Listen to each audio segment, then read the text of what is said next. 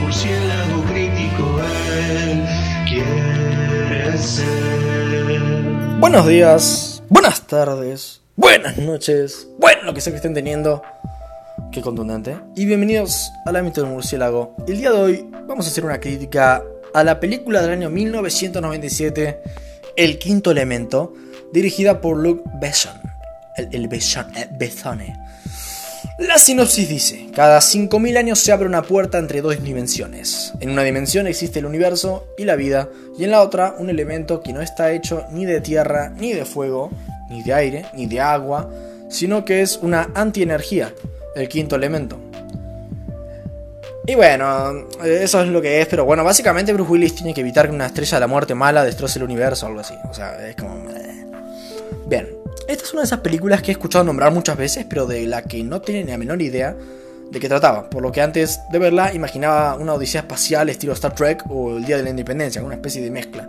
Era una cosa o la otra, o sea, o algo muy grande ahí por las estrellas y naves espaciales, o algo más chico de, ah, nos invade los alienígenas, como el Día de la Independencia.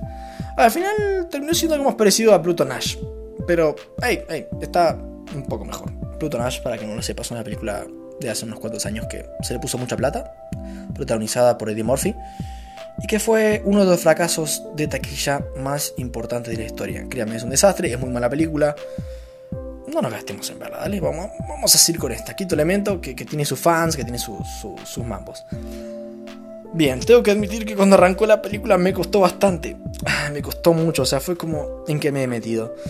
Así que como la película arrancó muy mal, arranquemos nosotros con lo malo. ¿Recuerdan el Señor de los Anillos, la comunidad del anillo? Obvio que sí, es genial. Si no la viste, sos un imbécil. O una imbécil. Bueno, ¿saben qué tienen en común estas dos películas? Además de Ian Holm, que hacía de Bilbo, y acá de un sacerdote. Descansa en paz, o sea, descansa en paz, Ian Holm. Gracias por ser Bilbo Bolsón. Está, bueno, no te agradezco, pero bueno, no estuviste mal, querés que te diga. no, no, me refiero a las incómodas tomas cercanas a la cara de las personas. Esas tomas que nos dan ganas de decir, hey, eh, correte, pa, por favor, eh, me vas a respirar toda la cara y no tenés barbijo. En serio, está plagada, sobre todo al inicio, y créanme, son muy molestas. Siguiendo con lo malo, que es prácticamente todo el inicio, créanme, prácticamente todo está mal en los primeros 30 o 40 minutos de la película. Al arranque todo se siente tan inverosímil, en serio, la historia se plantea muy épica y seria y de escala, pero cuando ves los diálogos, las actuaciones, los diseños de los alienígenas, parece una mala película serie B. No miento, los, los animatronics de los alienígenas del inicio parecen robados de Tecnópolis, en Buenos Aires. Este mundo parece lo que creería un loco de los ovnis en el mundo de hombres de negro. Eh, el contraste entre tipo, wow, sí, los alienígenas son ya real bastante piolas, como en hombres de negro, y lo que cree la gente ahí, que son realmente estúpidos. Una versión mucho más pomposa, ridícula y a su vez pretenciosa, estilo M. Night Shyamalan. Exposición torpe, el soundtrack es barato como mínimo. Hay algunos secundarios que están súper sobreactuados, como una extraña escena de un asaltante. eh, En serio, es muy patética. O sea, wow, la dirección de actores no es precisamente buena. Los principales no están mal, pero. eh, Y en sí hay muchos momentos donde la película quiere ser comédica, pero es mala. Es mala. El personaje de Chris Tucker, que de hecho se ha vuelto bastante icónico, extrañamente, es muy, muy irritante. Todo el día se queja y habla, se queja y habla. Parece la damisela de Indiana Jones y el templo de la perdición. Uf, hartante. Todos los vehículos futuristas parecen ridículos e imprácticos. O sea, no, no funcionan. El ritmo de la película en general es frenético, como esta crítica. No hay pausas. Cosa que queda muy en evidencia al inicio, donde debería ser un poco más calmada. Bueno, vamos a poner las piezas del ajedrez. No, no, no. No lo hacen. Loco, espera el clímax para subir el tempo de la película, la intensidad, pa, pa, pa. Si no, desastre. Y otra cosa, ¿qué es esta afición de Gary Oldman? Gran actor. eh, hizo de, hizo de, del- Gordon en las de Batman, las- las últimas de Batman. Genial, genial actor. Hizo de un montón de papeles buenos. ¿Qué tiene, ¿Cuál es su obsesión por hacer sobreactuado, eh, sobreactuado villano de malas películas de ciencia ficción? O sea, esto, perdidos en el espacio, el espacio entre nosotros. Elegí mejor, pa. Actuaste en las horas más oscuras, ganaste el Oscar, interpretaste a Winston Churchill con, pero de Galeria Bastón y nunca mejor dicho. Por favor. Otra cosa, y no voy a mentir, la edición es horrorosa. Por momentos, y sobre todo al arranque de la película, me sentí una especie de montaña rusa, o una atracción por el estilo, porque la película iba muy rápido, yo quería como vomitar. En serio, bajen un cambio, bajen un cambio. Yo también tengo que coger un cambio porque estoy medio acelerado con esta película, pero es que me molestó mucho el inicio. Esto, esto no es una nave película.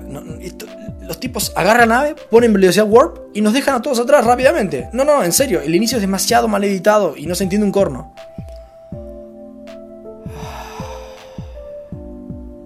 Vamos a hacer una técnica de respiración para calmarnos todos.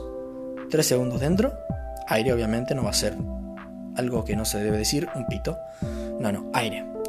3 segundos de aire, mantener el aire 3 segundos y exhalar 3 segundos. Dale, vamos a hacerlo por favor una o dos veces porque esta película realmente es porquería, es muy mala.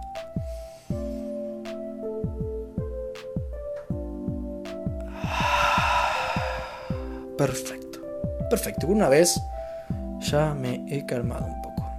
Bien, dejando lo malo, que como habrán podido notar es bastante siendo justos, tiene algunas cosas que están bien.